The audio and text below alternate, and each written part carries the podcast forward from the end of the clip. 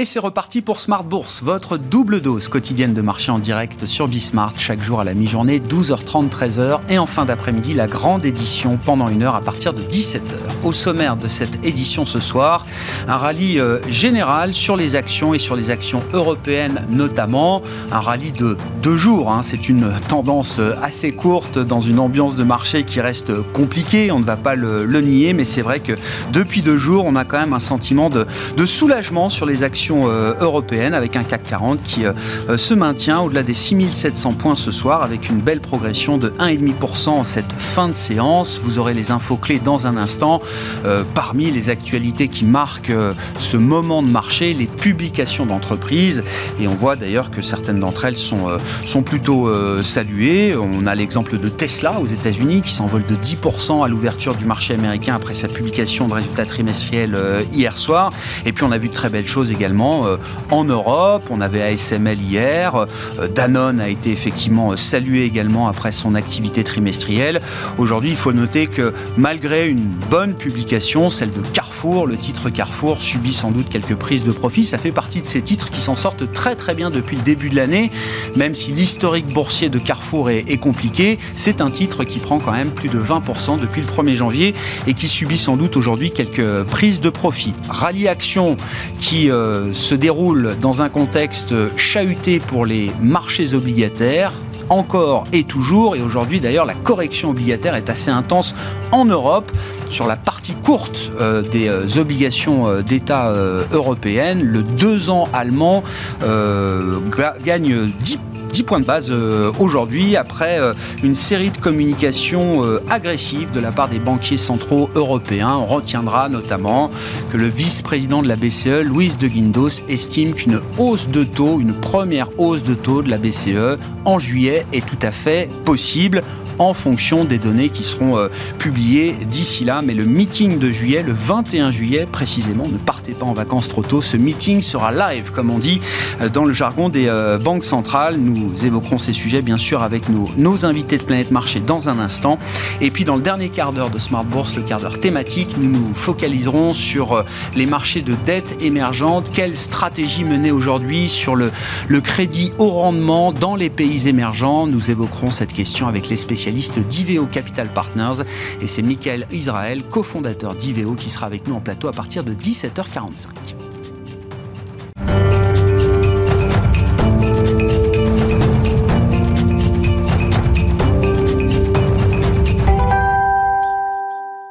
Et c'est donc un rallye de deux jours pour les actions européennes, notamment les infos clés du jour au terme de cette euh, séance en Europe avec Alix Nguyen. Le CAC s'ancre dans le vert, même son de cloche à Wall Street. Le marché dans son ensemble accueille chaleureusement les bonnes publications d'entreprises de part et d'autre de l'Atlantique. Un bon début de saison envisagé comme rassurant dans un contexte de tension sur les rendements obligataires, de guerre en Ukraine et de resserrement monétaire à venir. À New York, Tesla bondit après l'annonce de résultats records au premier trimestre 2022 et ce, malgré la pandémie et les problèmes d'approvisionnement. Un trimestre record en termes de chiffre d'affaires de marge opérationnelle et de livraison. L'entreprise américaine a expédié plus de 310 000 véhicules, soit 68% de plus qu'au premier trimestre de 2021. Elle a dans le même temps multiplié par 7 son bénéfice net. Il atteint désormais environ 3 milliards d'euros. Un bon aussi pour le titre d'American Airlines sous l'effet de l'annonce de pertes inférieures aux attentes. La compagnie table sur un retour à la profitabilité au deuxième trimestre. Autre préoccupation aujourd'hui, la stratégie de la BCE interroge le marché alors que les commentaires au quiche vont bon train. Euh, Pierre Wunsch, le gouverneur de la Banque nationale de Belgique, évoque pour sa part une BCE qui pourrait ramener ses taux directeurs légèrement au-dessus de zéro avant la fin de l'année, sauf dans le cas d'un choc grave. Euh, le vice-président de la BCE, Louis de Guindos, se dit pour sa part favorable à un arrêt des achats d'actifs en juillet, alors que la BCE n'évoque que le troisième trimestre. Euh, Christine Lagarde, qui s'est prononcée dans le cadre d'une conférence du FMI sur l'économie mondiale, évoque des risques inflationniste à court terme orienté à la hausse. Le rendement du Bund allemand à 10 ans se tend. À noter que la présidente de la BCE, mais aussi Jérôme Powell et le gouverneur de la Banque d'Angleterre, Andrew Bailey, euh, participent en début de soirée à un débat sur l'économie mondiale organisé par le FMI. Sur le plan des valeurs parisiennes à suivre, Alstom est en nette hausse dans le siège de la progression d'ABB, lui-même dopé par la forte croissance de ses commandes au premier trimestre. Parmi les autres grandes industrielles, Saint-Gobain, Legrand et Renault avancent dans le vert. Et puis euh, Veralia poursuit son envol à plus de 13% après une nette accélération de ses ventes au premier trimestre. Pour 2022, le fabricant d'emballage en verre confirme ses objectifs financiers. Tendance, mon ami, c'est chaque jour à 12h30 et 17h avec Alix Nguyen dans Smart Bourse sur Bismart.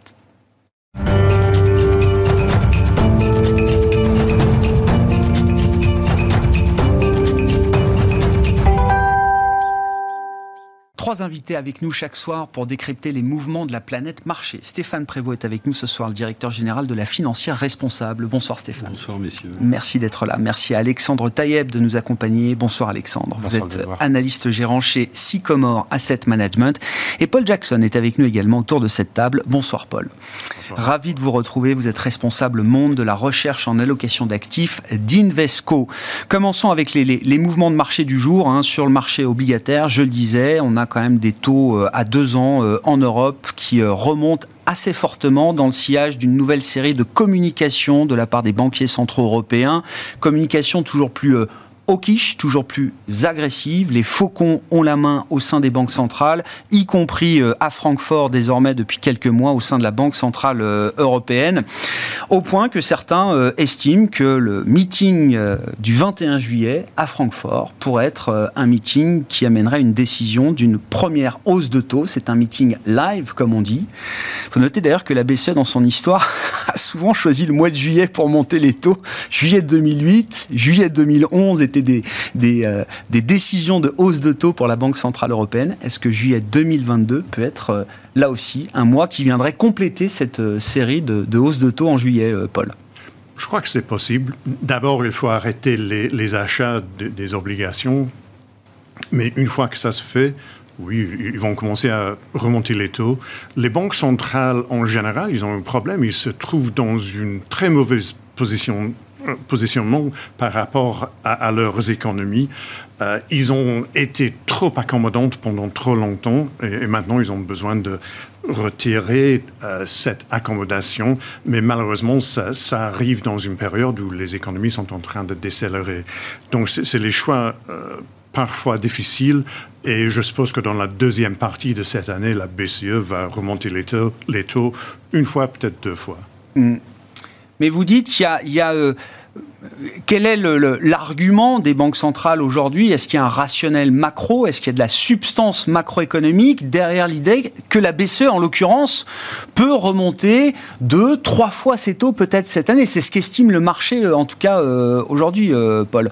On a beaucoup expliqué, entendu en tout cas, que la situation en zone euro n'était pas tout à fait la même que la situation de l'économie américaine.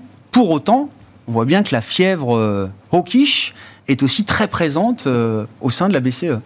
Je crois qu'il y a plusieurs éléments. D'abord, le fait que la Fed est devenue beaucoup plus hawkish euh, et, la Fed est en train de remonter ses taux, ça, met une pression sur, vers le haut sur le dollar. Donc ça crée encore de pression inflationniste dans la zone euro. L'inflation dans la zone euro est déjà assez élevé. Et comme on, sait bien, la, BCE met l'accent sur l'inflation. Hmm. Donc pour la BCE, je crois que c'est assez préoccupant la, situation.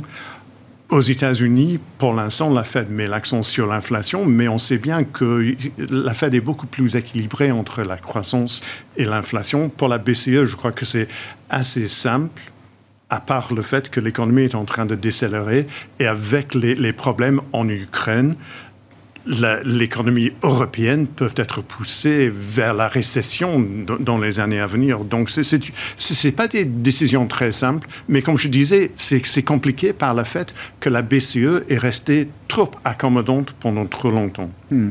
On aura, euh, d'ici le meeting du mois de juillet, euh, trois nouvelles publications euh, d'inflation. Alors on est à 7,4% year on year sur l'inflation en zone euro pour le mois de mars.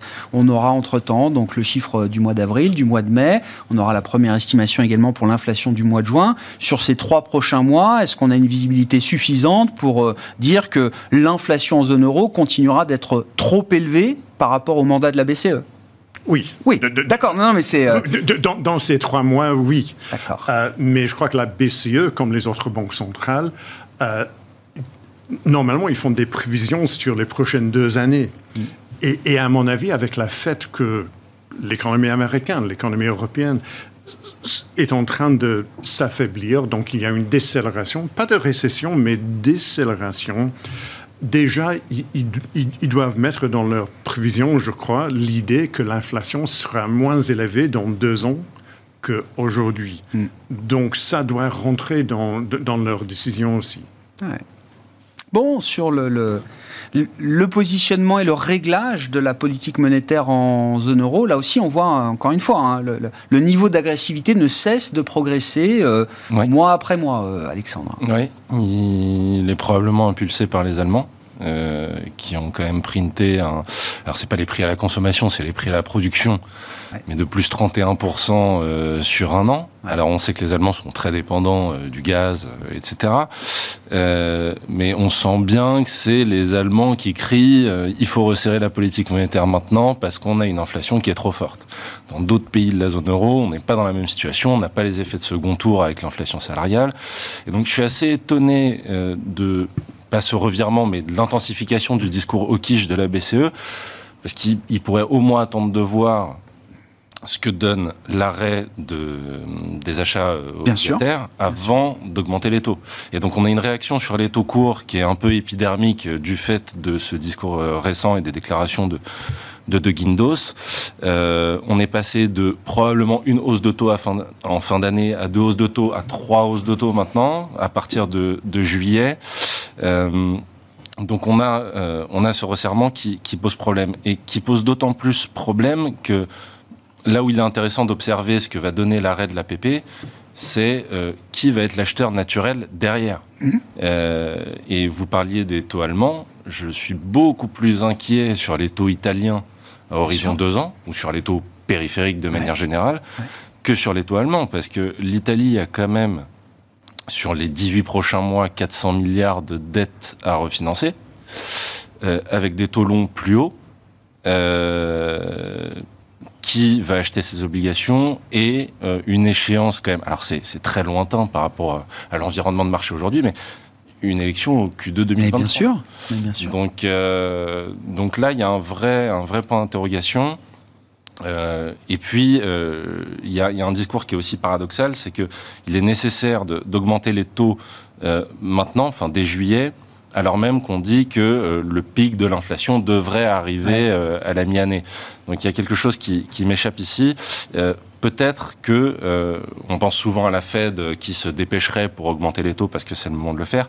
Peut-être que la BCE aussi est dans cette situation avec justement un euro qui est relativement faible elle peut profiter pour resserrer vraiment sa politique monétaire et retrouver de la marge de manœuvre au cas où il y aurait un choc un peu plus tard. Donc on est plus dans l'opportunité, la tactique d'une certaine manière. Il y a une fenêtre de tir qu'il faut peut-être pas rater parce que euh, dans quelques mois ou quelques trimestres, ce sera peut-être trop tard. Oui, et puis il y a aussi l'effet euh, du discours seul, parce que rien n'a été fait pour l'instant. Non. Non, non. Donc, euh, donc peut-être qu'il y a aussi ce jeu-là, auquel s'était prêté la Fed auparavant. J'essaye de mordre le plus fort possible verbalement en espérant ne pas avoir à en faire trop sur le plan des, décisions monétaires. Non, mais un point que vous soulevez quand même, la fin des achats d'actifs. Je veux dire, on est euh, sous perfusion des achats d'actifs de la Banque Centrale Européenne depuis au moins 2015. Hein. Euh, le lancement du, premier programme de QI, c'était 2015 il y a quand même l'idée, et c'est un risque spécifique à la zone euro, l'idée qu'on n'est jamais à l'abri d'un stress de marché, d'une nouvelle fragmentation, pour dire euh, les choses, entre les coûts de financement des différents États de, la zone euro. C'est pas le cas aujourd'hui. Hein. Dans la correction obligataire, j'allais dire, euh, les écarts euh, à peu près naturels sont respectés, mais qu'en sera-t-il demain? Si on n'a plus cette ligne de défense, est-ce que quelque chose est prévu ou est-ce que c'est le, le saut dans l'inconnu? Bah, pour l'instant, c'est un peu le saut dans l'inconnu. Et puis, euh, je pense que c'est un sujet qui devrait être mis sur la table parce que euh, les chocs euh, récessifs qu'on a pu connaître, que ce soit la grande crise financière ou peut-être demain le Covid, se traduisent généralement par un souci sur la dette à un moment donné. Donc encore une fois, c'est pas une question pour cette année. Euh, mais à partir de l'année prochaine, il va falloir voir euh, si, on, doit changer les clés de répartition euh, pour des achats ciblés ou s'il faut accélérer le processus de mutualisation des dettes. Hmm. ça, c'est tout à fait des questions à mettre sur la table. Hmm. Bon, sur les enjeux de politique monétaire, alors ça, ça permet d'évoquer le marché obligataire, et puis on voit toujours quand même que le marché obligataire est un, facteur déterminant pour la dynamique des marchés actions et des, des différents secteurs des marchés actions. Oui, oui, par effet de rebond. Mais déjà, la BCE est en retard par rapport à la Fed depuis euh, pas mal de temps. Donc euh, la complexité vient aussi qu'on a un événement qui, qui fait ralentir, un événement géopolitique qui fait ralentir l'économie. Donc à très court terme, l'inconnu euh, sur l'ampleur du choc que l'on a avec l'Ukraine, sur qui ajoute des tensions inflationnistes et puis crée des, des perturbations dans des chaînes d'approvisionnement. Et là, on voit bien que et puis et puis un climat de confiance à long terme du consommateur, des investisseurs qui peut, si le conflit perdure ou s'intensifie ou si les mesures de d'embargo euh, vont plus loin. Euh, on avait bien vu en début d'année, en février, tout de suite, ce que ça a eu comme impact sur le prix du pétrole et du gaz. Mmh. On voit bien que ce, ce sujet, s'il s'inscrit dans la durée, dans une intensité plus forte, est, est quand même fortement récessif, parce qu'à côté d'un choc inflationniste, on met un choc de prix de matières premières qu'on voit à plein, notamment dans les statistiques allemandes. On voit un choc également euh, sur les céréales, sur les matières premières alimentaires, et ça, ce sont vraiment des, des, facteurs de déséquilibre et, et, qui peuvent être puissamment euh, récessifs à un moment mmh. donné s'ils s'installent dans la durée. Donc c'est la complexité.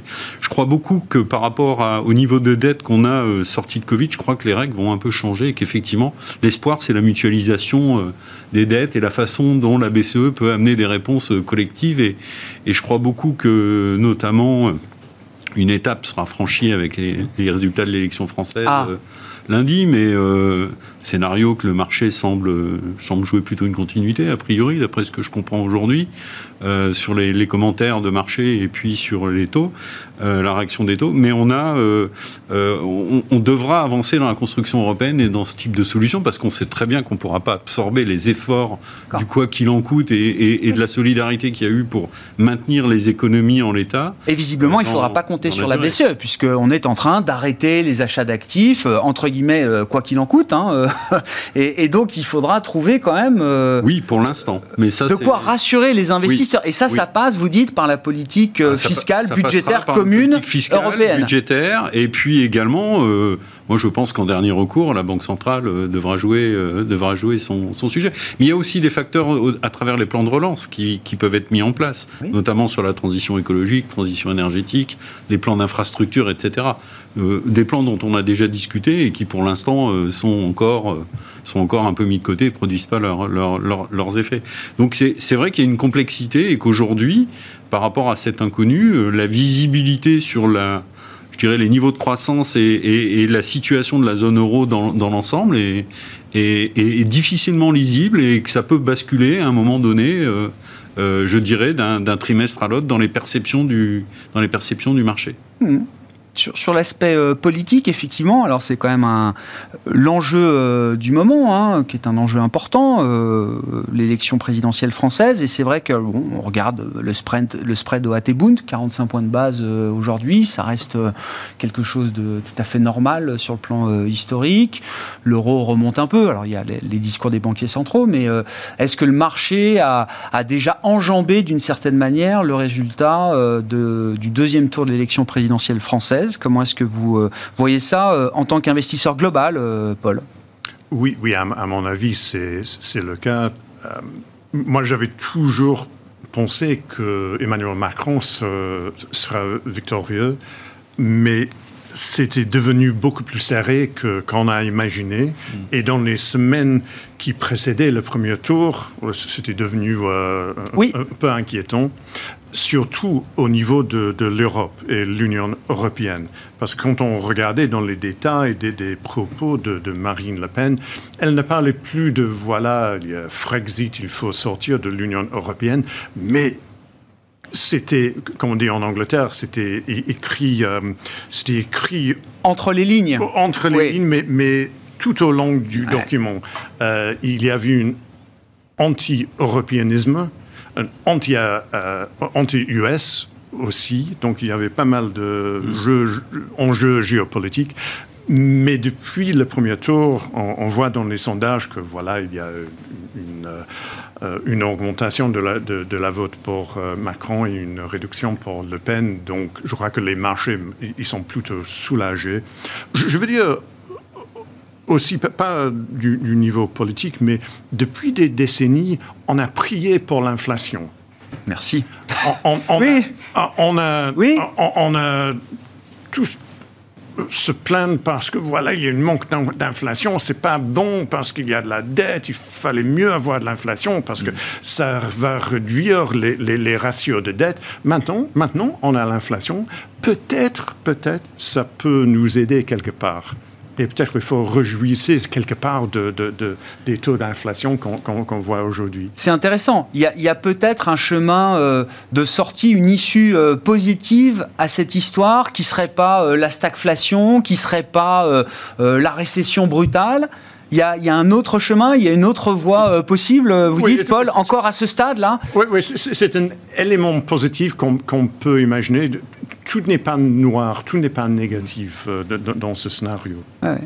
Et, est-ce que sur le plan européen, si on part du principe que c'est euh, euh, une continuité, non pas une rupture du point de vue de la présidence française, est-ce qu'il y a l'idée d'un nouvel élan européen qui peut à nouveau repartir? Moi, j'ai été marqué de voir, alors évidemment, après Covid, tout de suite, on a eu cet effort, le plan Next Generation EU, etc. Ce qu'on n'aurait jamais pu imaginer aussi vite quelques semaines encore avant le Covid.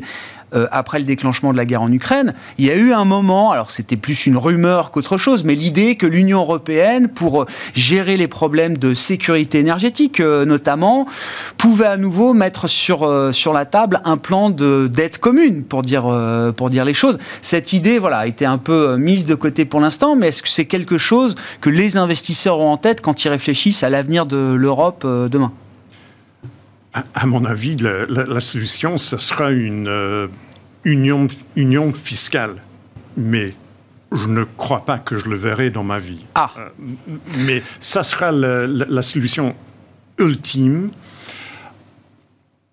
Avant la guerre en Ukraine, je crois que l'Europe était en train de s'éparpiller quelque part. il n'y avait pas vraiment un sentiment de, de, voilà, on va travailler ensemble sur tous ces problèmes. Mais je crois que la guerre a changé les idées à, à, plusieurs niveaux. D'abord, oui, euh, la sécurité de, l'énergie, euh, c'est clair qu'il faut faire quelque chose. Il y a beaucoup de choses à faire, mais surtout dans la, tout ce qui est renouvelable. Mm. Euh, probablement nucléaire, mais là, il faut il faut travailler avec les Allemands un, peu. Mais déjà, au Royaume-Uni, on a, déjà fait le pas. Voilà, le nucléaire est redevenu euh, dans les plans. Mais le deuxième élément, pour moi, c'est euh, la défense. les dépenses militaires. Déjà, les Allemands, ils ont fait l'annonce, ils vont plus ou moins doubler leurs dépenses euh, sur, sur le militaire. Mais il y a beaucoup de pays en Europe qui n'atteignent pas, ils, sont assez loin de, ces, 2% de PIB euh, en termes de dépenses militaires. Et je crois que ça, c'est un projet européen. La défense européenne était nulle part. Mais je crois que c'est tout d'un coup, c'est devenu beaucoup plus important. Et je crois que les dépenses seront euh, à la hausse. Et donc, ça peut donner un coup de pouce sur, sur, sur le moyen terme sur l'économie européenne. Et ça en fait un thème d'investissement, euh, Paul? Là, c'est assez difficile euh, parce que tous les investisseurs qui, qui focalisent sur tout ce qui est ESG, ils, ont évité tout ce qui est armement, défense. Armement, tout ça. Donc, c'est quelque chose qui est assez difficile, mais il, est clair que euh, l'énergie, tout d'un coup, est devenue beaucoup plus important et dépenses militaires. Mm. Et ça, ces éléments, ces thèmes-là, c'est des thèmes qui ont été évités par pas mal d'investisseurs depuis quelques années. Mais oui, je crois que ces deux thèmes-là seront avec nous euh, depuis euh, quelques années, peut-être quelques décennies on va trouver la manière de rendre euh, investissables ces thèmes, sécurité énergétique, il y a du renouvelable, mais pas que. Euh, il y a eu beaucoup de discussions autour du nucléaire. Est-ce qu'on va trouver d'une autre manière euh, une façon de rendre investissables les secteurs et les thèmes d'investissement liés à la défense, l'armement, la sécurité? Bah, il est vrai qu'on perçoit... La financière responsable, hein, non mais... Oui, oui on perçoit un changement aujourd'hui dans la perception des clients de la thématique de défense. C'est-à-dire qu'effectivement, la défense, le secteur de la défense euh, ne sera peut-être plus un gros mot dans le SG euh, dans les années à venir parce que mais encore une fois là il faut distinguer le sujet est très large. Il faut distinguer ce qui est conventionnel du non conventionnel euh, je veux dire en termes, on peut débattre du caractère éthique de la défense et, de l'armement, mais est-ce qu'il est responsable pour un État d'avoir les moyens de se défendre? Euh, en, cas d'agression. Je crois que la situation géopolitique actuelle en Europe pose aujourd'hui en lumière euh, cette question et peut-être que le regard va, va changer là-dessus. Et ce ne serait pas un dévoiement de l'ESG non, c'est pas forcément non, non, mais parce de, que de, l'ESG, mais après à chaque si on trouve toujours la manière d'englober euh, de nouveaux investissements dans le cadre de l'ESG, au final, on se demande on se demande où est la pureté de, de, bah, pas, cette. Euh, c'est pas un problème de pureté, c'est un problème de philosophie d'investissement pour l'investisseur, c'est-à-dire le choix qui est fait par l'investisseur institutionnel ou bien une fondation ou bien un, investisseur privé d'avoir ou pas ce, critère et cette perception dans, dans, dans, dans, son référentiel.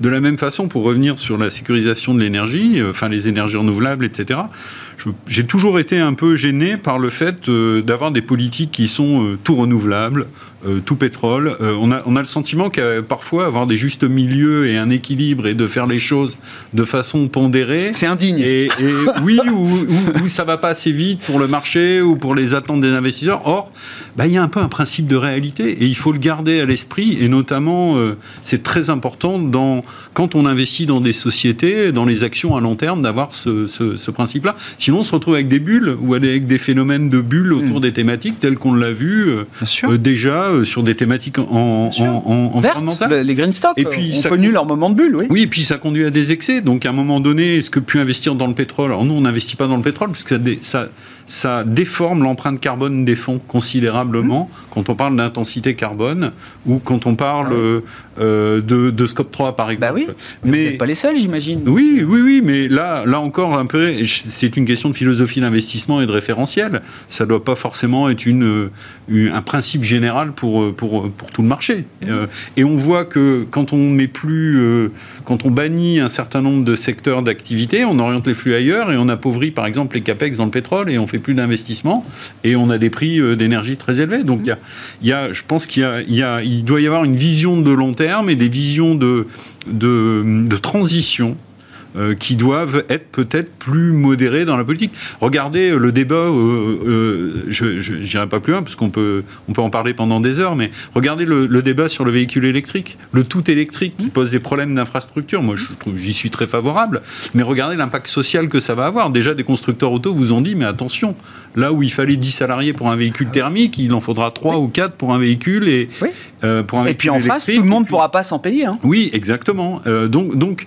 ces sujets-là euh, il faut les adresser, il faut les manier, mais il faut les inscrire dans une durée et pas euh, avoir des coups de braquet trop rapides parce que derrière, euh, sur l'économie réelle, il y, a, des implications relativement fortes. On, peut, si vous avez des commentaires, poursuivre sur ce, thème-là, mais je voulais vous ramener aussi à alors, des, des, des, niveaux de marché sur les marchés actions, peut-être qui méritent un commentaire. Là, alors c'est vrai qu'on a un rallye de deux jours sur les actions européennes. C'est pas grand-chose, mais de manière globale, je regardais les performances sur to date. Alors le Nasdaq, effectivement, a beaucoup plus corrigé que les autres indices, mais euh, le Dow Jones doit être à 5-6% de baisse depuis le 1er janvier, on doit être à 5-6% de baisse depuis le 1er janvier sur le, CAC 40, on est à moins de 10% de baisse en tout cas sur la plupart des grands indices euh, majeurs.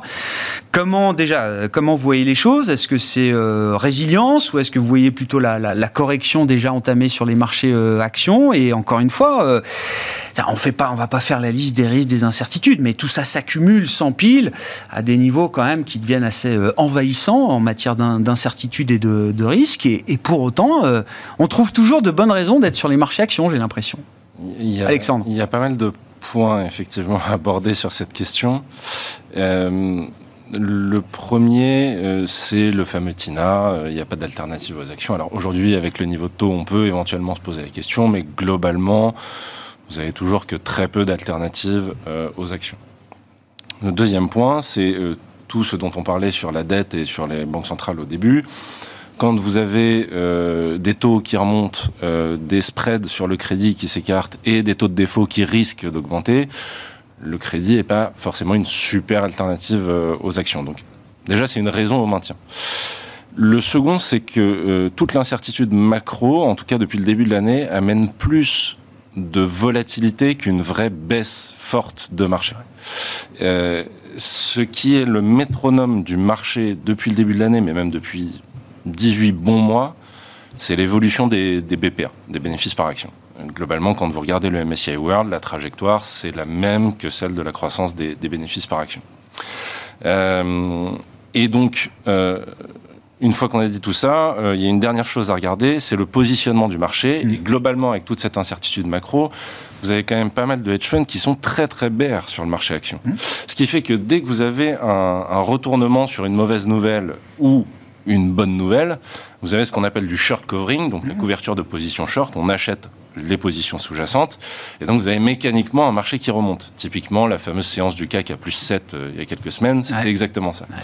Euh, maintenant, pour que ce mouvement ou ce rallye de deux jours tienne, il va falloir voir si euh, les longs naturels prennent un peu le relais mmh. derrière. Et là, ce qu'on voit, c'est que la seule raison, c'est euh, la relative résistance, ou, on va dire sur la saison de, publication de résultats, qui est plutôt de bonne facture euh, mm. depuis le début. Donc ça, ça fait tenir le marché action. Maintenant, il faudrait des, des guidance, peut-être euh, des perspectives un peu plus lisibles euh, pour avoir un peu plus d'optimisme, mais ça, c'est plus compliqué. C'est difficile d'en vouloir aux entreprises, d'ailleurs, de rester peut-être euh, flou, trop flou sur leur perspective du prochain trimestre ou de celui d'après. On peut absolument pas leur oui, oui, on est d'accord. Donc, ouais, on est d'accord. Et, effectivement, donc c'est ces points-là à regarder. Et pour la suite du marché action, je, je pense que la la dégringolade ou le vrai creux de marché, hmm. qui serait plus que simplement de la volatilité, viendrait euh, là pour le coup de la macro et des banques centrales, notamment de la Fed, qui se mettraient en pilotage automatique. Ah. Et ça, euh, c'est un peu ma crainte pour le S2, c'est-à-dire que ce qu'on voit aujourd'hui, c'est euh, une hausse sur les taux réels, dans le même temps une décélération assez significative des PMI. Et ça, la dernière fois qu'on a vu ça, c'est le S2 2018. Donc euh, j'ai un peu peur de... Qu'on passe par un moment, il y a un risque qu'on passe par un moment comme ça. Voilà, j'ai un Une fête qui regarde un peu moins les données, euh, focalisée sur l'idée qu'il faut recharger euh, peut-être en, termes de taux et reprendre un peu de, un peu de normalité. Oui. Et, c'est en ça qu'il ne faut pas que la, la, Fed aille trop vite à dire je vais faire 50 ou 75 points de base le prochain mois, le mois suivant encore 50 points de base il faut, euh, il faut retrouver dans le discours de Powell euh, le fameux euh, data dependent. Et il faut qu'il le soit vraiment pour pas qu'on ait à nouveau en 2018. Dans, la, poche action, là, qu'est-ce qui. Euh, parce que c'est vrai que les dynamiques changent, les tendances, enfin, les, rotations euh, vont tellement vite. Il y a, il y a euh, je sais pas, il y a des caractéristiques ou des qualités particulières qui sont recherchées aujourd'hui plus que d'autres par les investisseurs. quand on voit le crash de Netflix, on se dit qu'effectivement, il y a certaines catégories d'actions qui sont pas encore revenues intéressantes pour, pour les marchés. Mais Face à ça, il y a des, très belles. Je citais Carrefour, voilà, Carrefour c'est plus 20 euh, depuis le début de l'année. Je donne deux exemples comme ça qui n'ont rien à voir, mais. Euh, peut-être pas l'opérationnel hein, sur Carrefour, peut-être la spéculation. Oui. De, plus que l'opérationnel, parce que oh. l'opérationnel en soi il était franchement. Euh, pas génial, légère décroissance en France, ça marche bien au Brésil, c'est très mauvais en Belgique. Et en gros, on fait zéro euh, sur la, le marché le plus important. C'est beaucoup de specs sur, euh, sur Carrefour. Euh, d'accord. Depuis l'offre de, de... Couche-Tard, oui, oui, oui. Auchan, etc. oui, oui, d'accord. Voilà. Ok. Ok, bon. Puis c'est défensif. Donc, Mais voilà. Bon, alors je prends Danone. Danone, c'était plus 7 voilà, sur la publication des résultats. Netflix, c'est moins 35. Je, le, je, le, résume en une phrase. en tout cas, en en raisonnant de manière top-down, si on estime qu'il va y avoir un, environnement de stagflation ou un environnement récessif, la façon dont je résume ça, c'est on achète ce dont les gens ont besoin Et on évite ce que les gens veulent, parce que ça va être décalé dans le temps. Euh, et pour revenir sur Netflix, bah, c'est juste un modèle de croissance qui est cassé, une histoire qui change. Donc effectivement, quand vous êtes une valeur qui est achetée que pour sa croissance, quand la croissance n'est plus là, la croissance du chiffre d'affaires, euh, ou des abonnés en l'occurrence pour hmm. Netflix, euh, le modèle est cassé, le cours est très, peut-être trop fortement euh, sanctionnés. Euh, donc là, on, le voit, hein, les secteurs qui, fonctionnent quand même, c'est euh, effectivement tout ce qui est défensif. On a eu la santé, on a eu l'alimentaire. et donc ça, c'est ce dont les gens ont besoin. Et là où ils vont pas lésiner sur les dépenses, malgré euh, l'inflation subie qu'ils ont sur leur loyer, l'énergie, etc., Donc pour l'instant, c'est quand même l'idée de la stagflation qui domine, en tout cas dans le schéma euh, macro, euh, dans la dynamique de marché. oui, et, la deuxième facette, c'est le fameux reopening. Donc là, euh, où on a euh, des valorisations qui sont très attractives. Et sur le, sur le reopening, on a pas mal de secteurs qui fonctionnent, l'hôtellerie, les compagnies aériennes, etc. Là, on n'est pas du tout sur du, sur du défensif. Mais en tout cas, le, constat général, c'est que, et je, pense qu'on on a dû le répéter souvent ici, mais euh, on revient sur un vrai marché de stock picking. Là. Je, le redis, la macro n'amène que de la volatilité. C'est vraiment la micro qui, qui joue à plomb.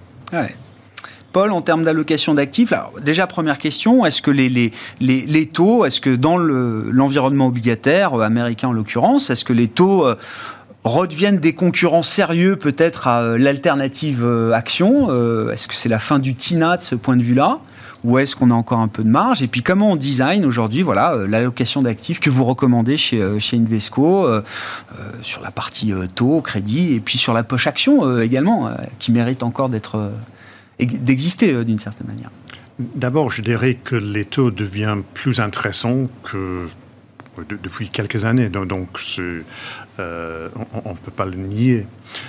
Ceci dit, en termes absolus, je ne trouve pas que les taux longs, par exemple, sont, sont, très intéressants. Donc, avec des taux réels aux US à peu près zéro, donc les taux sur 10 ans, euh, les tips, hmm. c'est à peu près zéro quand même, il faut avoir une, vue assez négative sur l'économie et sur les marchés actions pour imaginer que un zéro c'est bien quoi c'est ça que, ça sera bien euh, et quand je regarde les taux nominaux donc un taux sur disons de 3% mm. Oui, c'est plus intéressant qu'un taux sur disons à 1%. Mais franchement, avec une économie qui, euh, qui est en croissance de à peu près 10% en ce moment, et peut-être ça va revenir vers 6%, mais quand même 3% contre 6%, c'est toujours... Il y a une anormalité. Donc je crois que les taux longs sont toujours... Euh, il y a une distorsion qui a été introduite par, par la Fed. Vous attendez que ce soit encore plus intéressant alors Oui, c'est ça. Euh, exact. Euh, donc pour moi, je, au, début de l'année, fin de l'année dernière, on a réduit l'allocation euh, dans les actions, on est revenu à neutre, mhm. parce que cette année, on, imaginait que ça allait être une, année de décélération économique. Et pendant ces phases de décélération, il y a, il y a tendance à avoir une convergence de retour parmi les, classes d'actifs. Donc l'année dernière, ouais, c'était les, classes d'actifs cycliques qui ont super bien performé. Cette année, on a imaginé qu'il y aura quelque chose de, de plus équilibré parmi les classes d'actifs. Pendant les premiers quelques mois de cette année, les actions étaient. Euh, ils ont tombé. les pertes étaient. Les on a eu des, baisses de plus de 10% jusqu'à 20% sur certains indices. Donc, on, est revenu à une. Il y a quelques semaines, on est revenu à une surpondération légère. Léger, D'accord. Euh, sur les actions, toujours au minimum sur la dette souveraine. Euh, dans le crédit, je suis plus intéressé par le investment grade que par le high yield. Euh, parce que il y a, les spreads sont plus intéressants aujourd'hui, mais dans la high yield, il y a la problématique d'une décélération, décélération économique qui peut impacter les défauts. Mm. Euh, les matières premières, à, mon avis, trop chères. Ah C'est trop tard. Ah oui C'est trop tard. Euh, dans 12 mois, j'imagine que le prix du baril, le Brent, sera aux alentours de 90 Euh, eh, d'accord. Euh, il y a plus grand chose. Ça sera toujours assez élevé. Oui, bien sûr. Assez élevé, bien sûr. Mais je ne crois pas aussi élevé qu'aujourd'hui. sauf dans un scénario où la, la, Russie, la Russie, coupe euh, l'offre d'énergie mhm. euh, envers l'Europe. Donc, euh, mais J'espère que ça ne sera pas le cas. Dans ce cas-là, mais dans ce scénario-là, oui, il y aura de, de, la stagflation. On n'est pas dans la stagflation aujourd'hui. Oui, il y a moins de croissance, plus d'inflation, mais ce n'est pas stagflation. pas, dans la manière dans laquelle je, le crois. Oui, j'entends. Euh, et autrement, immobilier, toujours, je trouve, euh, plus intéressant que, que, les obligations. Et parmi euh, les, les, classes d'actifs un peu défensives, je dire, moi, je préfère toujours la liquidité et cash. Ah retour de zéro, mais volatilité de zéro et pas de corrélation avec les autres classes d'actifs. Hmm. Donc pour moi, c'est une euh, classe d'actifs qui, qui, vraiment est une, offre une diversification très importante. Et qui permet de d'être serein dans ces moments euh, un peu, euh, un peu chahutés sur, euh, sur les marchés. sur les résultats d'entreprise, ben, on peut y revenir avec vous peut-être, Stéphane. On a déjà évoqué quelques dossiers spécifiques, mais alors on est au début, hein, donc l'échantillon est encore assez, assez faible, mais bon, il y a déjà des noms emblématiques qu'on qu. Qu'est-ce que bah, le luxe, c'était comme d'habitude. Ouais. ne connaît pas la crise. Non. vous l'avez vu. même L'Oréal hein, fait des très bons chiffres. C'est pas tout à fait complètement luxe, mais c'était très bien. Euh, ça paye pas non plus, enfin sur le plan boursier, ça ramène pas l'enthousiasme qu'on a pu connaître des dix dernières années sur ce, parce que ce secteur-là. Hein. déjà, les multiples s'étaient un peu dégonflés depuis trois mois, hein. depuis le début de l'année. On était quand même revenu. Euh, le marché était un peu accommodant et on avait quand même euh, eu des progressions de, de ces titres-là qui avaient été très élevées. Donc depuis le début de l'année, c'était un peu heurté, mais en fait, ça donne de la, de la visibilité, de la résilience. Donc aujourd'hui, euh, sur, des, sur ce type de valeur, euh, bah, il peut y avoir un peu d'appétit euh, sur des faiblesses. Donc ça, je pense qu'il y a quand même, il y a quand même une, un, élément de contexte pour un stock picker qui est, qui est plutôt intéressant.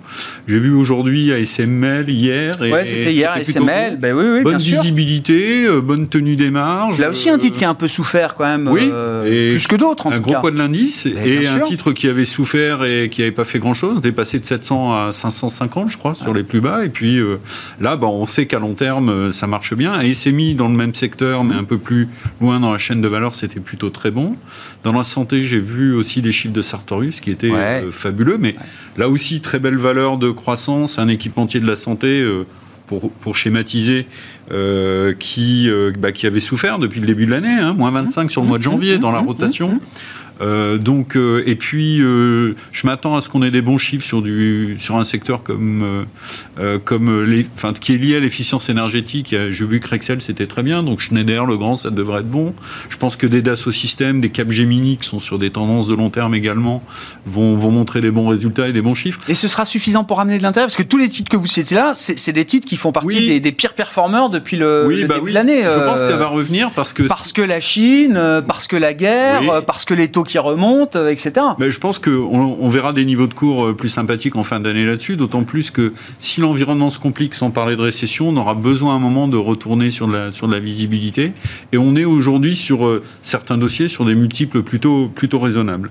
Alors, la question, moi qui me, qui me tarabusque, c'est qu'on sait que le T1 va être bon globalement, sauf accident. Il y en a des accidents. Quand vous prenez J'étais d'accord avec ce que disait Alexandre tout à l'heure. On prend les chiffres de Conti aujourd'hui, il y a un gros warning, le titre prend plus 4, c'est du rachat de short. Et puis quand vous regardez les positions à découvert, il y a 31 jours de bourse en position ouverte, en volume à, reprendre. Donc, Qu'est-ce que ça veut dire ça, bah, ça veut dire que euh, les shorts, euh, s'ils veulent tous se racheter, aujourd'hui, à 31 jours. Ah oui, d'accord. De volume.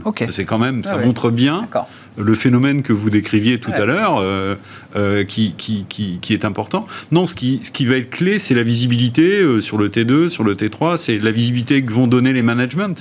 Euh, parce que euh, on voit ceux qui ont du pricing power, on voit ceux qui ont une agilité, mais effectivement, euh, je pense que les, le, les facteurs de soutien, les facteurs qui peuvent entourer ces titres-là, et donc le stock picking, va être beaucoup lié à, à, à, cette visibilité qu'on va donner aux, aux, intervenants d'ici la fin de l'année, ou pas. Hmm. Et donc, je crois que là, c'est quelque chose qu'on va regarder de très très près, dossier par, dossier, par dossier. Eh bien, ça tombe bien, c'est la période de publication d'entreprise. Les deux prochaines semaines seront sans doute les, les, deux plus chargées de cette euh, période de publication des résultats trimestriels, donc pour le premier trimestre aux États-Unis euh, et en Europe également. Merci beaucoup, messieurs. Merci d'avoir été les invités de Planète Marché ce soir. Stéphane Prévost, qui est avec nous, directeur général de la financière responsable, Alexandre Taïeb, gérant analyste chez Sycomore Asset Management, et Paul Jackson, avec nous également, le responsable monde de la recherche en allocation d'actifs d'Invesco. Thank you.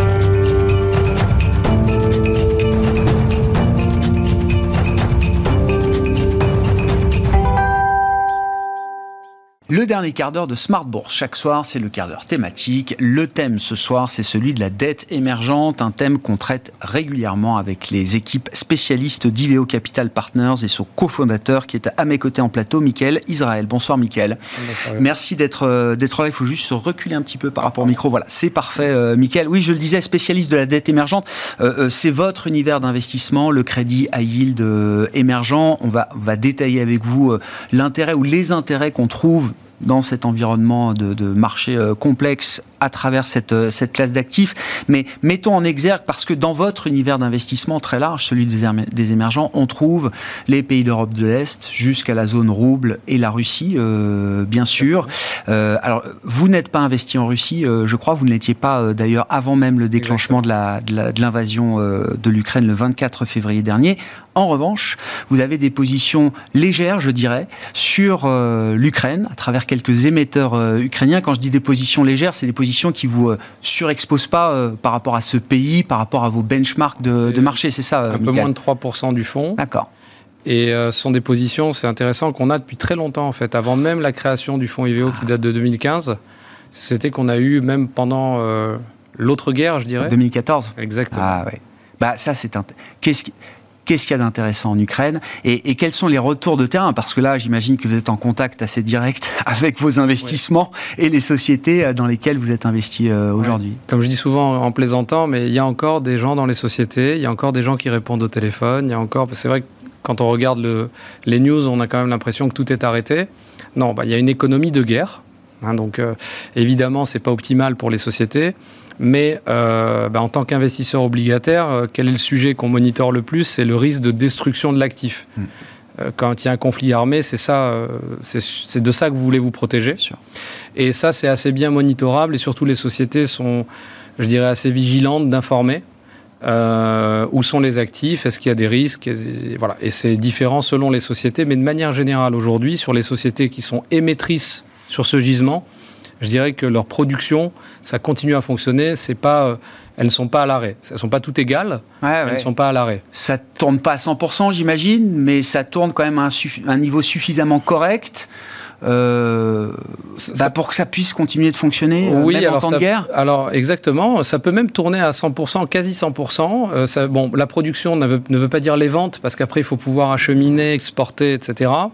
Le sujet le plus important, encore une fois, c'est euh, est-ce que on est dans une zone à risque? Donc, je vais vous donner deux exemples. Ça va parler, euh, je dirais, le plus. C'est euh, si on prend une société du secteur des matières premières agricoles, ben, on voit que là, on est sur un sujet où cette problématique de risque de destruction de l'actif est limitée parce que d'abord, ben, les bombardements se font et les guerres se font rarement au milieu des campagnes.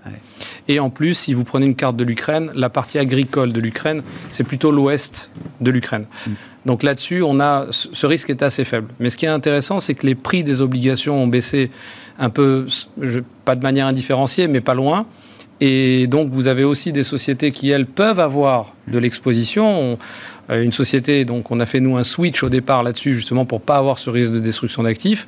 Ben, aujourd'hui, il y avait encore des news. Euh, c'est carrément dans cette usine de métallurgie.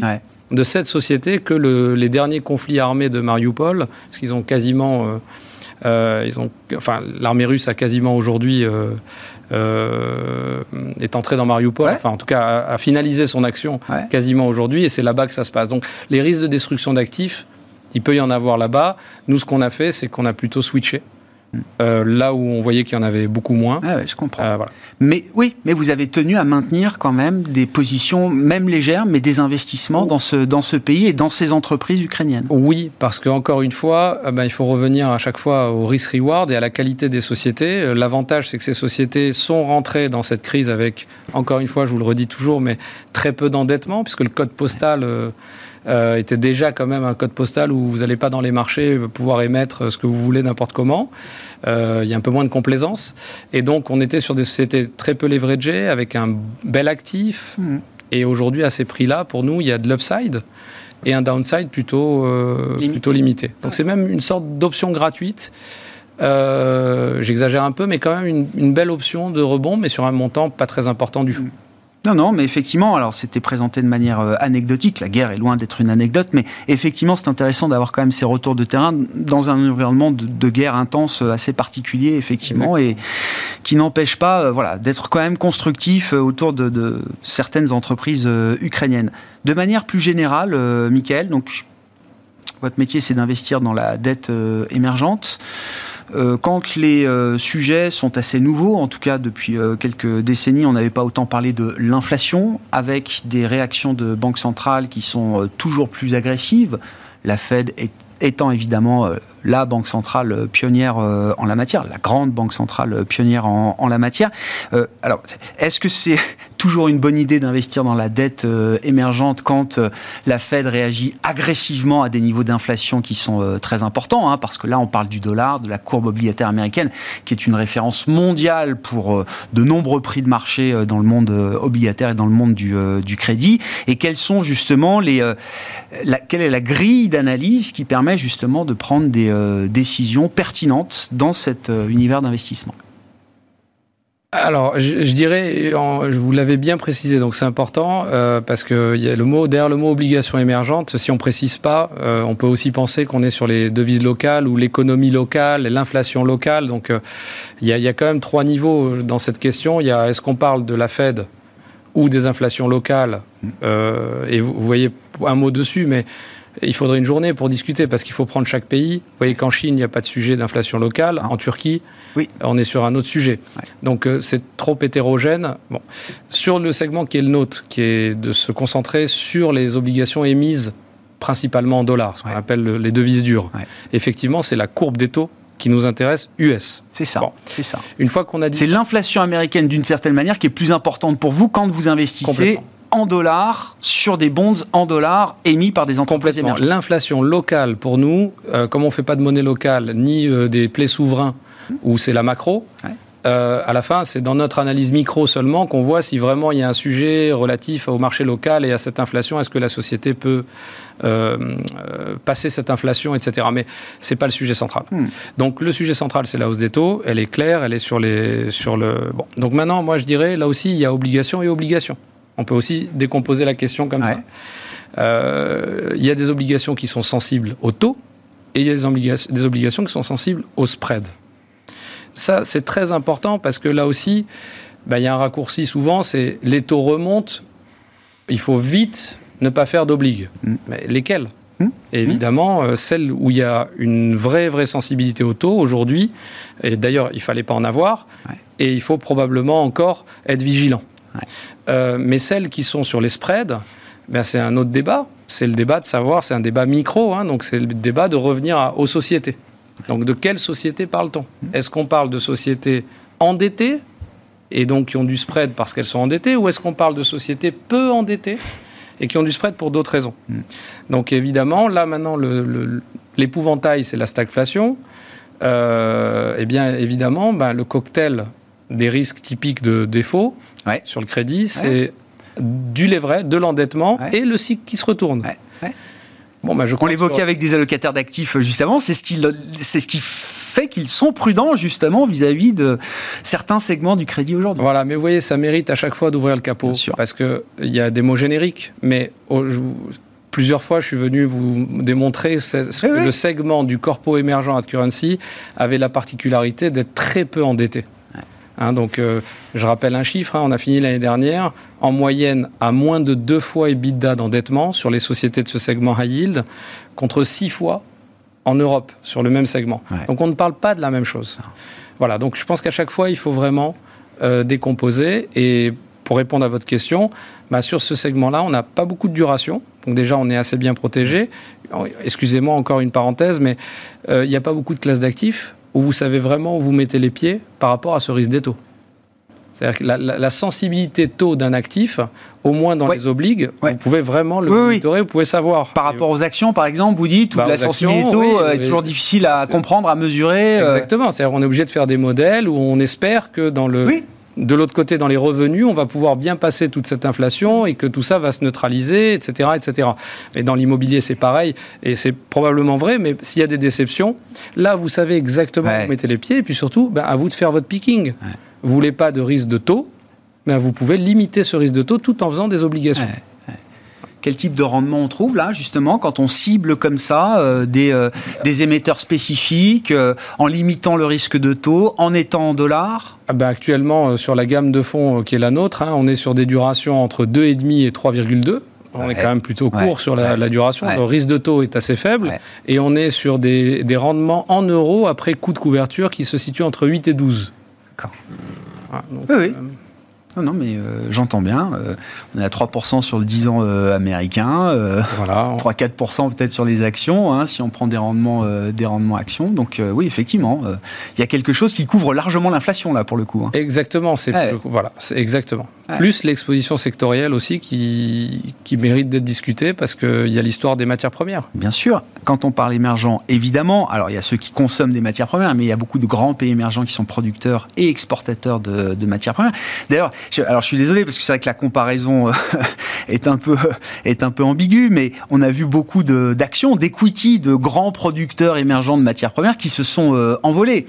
Là aussi, est-ce qu'il y a un intérêt? Est-ce qu'il y a de la pertinence? Et si oui, euh, quel est l'intérêt quelle est la pertinence à être positionné plutôt sur le crédit plutôt que sur la partie equity quand on veut jouer ce thème matière première à travers des producteurs émergents? Pour moi, c'est une histoire de risk-reward. C'est-à-dire euh, aujourd'hui, euh, bon, on va prendre un exemple. Hein. donc euh, on a, par exemple, une société qui me vient en tête, matière première, il y a l'equity qui est coté aussi. Donc on a l'obligue et il y a l'equity qui est coté. L'equity doit être en hausse depuis le début de l'année de plus de 100%. Bon. Notre obligue, elle est en hausse, elle a longtemps été en, baisse et elle est en hausse maintenant de 2%. D'accord. Donc ça, c'est la valeur, de, la valeur du papier. Exactement. Donc, bon, on va me dire, il n'y a pas photo. Non. Ok, bon, mais c'est normal d'une certaine manière parce que euh, ben, si euh, vous avez le prix de la matière première qui monte et vous êtes un, actionnaire, vous participez à cette création de valeur, à cette croissance, etc. Dans les obligataires, évidemment, on est euh, plafonné. Mais c'est vrai dans l'autre sens. la protection, elle est vraie dans l'autre sens. C'est-à-dire si demain il y a un reflux des prix sur les matières premières, pour des raisons que, tout le monde a déjà bien en tête, si ça, si ça arrive, eh bien, on n'a pas euh, acheté des actions au plus cher. Et pourtant, on est rentré sur des obligues qui payent du 8 à 9 aujourd'hui en dollars, et pour des sociétés qui ont performé comme jamais grâce à la hausse des matières premières et qui ont donc accéléré leur désendettement. C'est ça, c'est-à-dire que même en cas de retournement du, cycle des matières premières, vous dites le, le, le créancier, euh, enfin le, le, profil de crédit de l'entreprise n'est pas forcément dégradé parce que le cours des matières premières serait amené à un moment à retomber. Exactement. Donc de la même manière, vous participez pas à l'envoler. Euh, si, mais si vous pensez que les matières premières vont continuer à grimper, grimper, évidemment, il faut faire de l'equity. Hein, ce sera mieux. Mais en risk-reward, vous êtes sur un très bon risk-reward. Vous avez du 8-9% sur des sociétés qui performent très bien et dont le risque crédit euh, se, réduit considérablement. Voilà, après, vous avez ce rendement-là pour plusieurs années. Hein. Ce n'est pas pour deux ans ou. Voilà. Bon, bah, c'est une vision longue, effectivement, un équilibre entre le, le, risque-prix et euh, le rendement servi. Merci beaucoup, Mickaël. Merci d'être venu nous éclairer sur euh, les enjeux de cette classe d'actifs qui est votre domaine d'expertise chez VO Capital Partners. Je le rappelle, la dette émergente, le crédit à yield émergent, spécifiquement Mickaël Israël, qui était à mes côtés, cofondateur d'IVO Capital Partners, invité du quart d'heure thématique de Smart Bourse ce soir.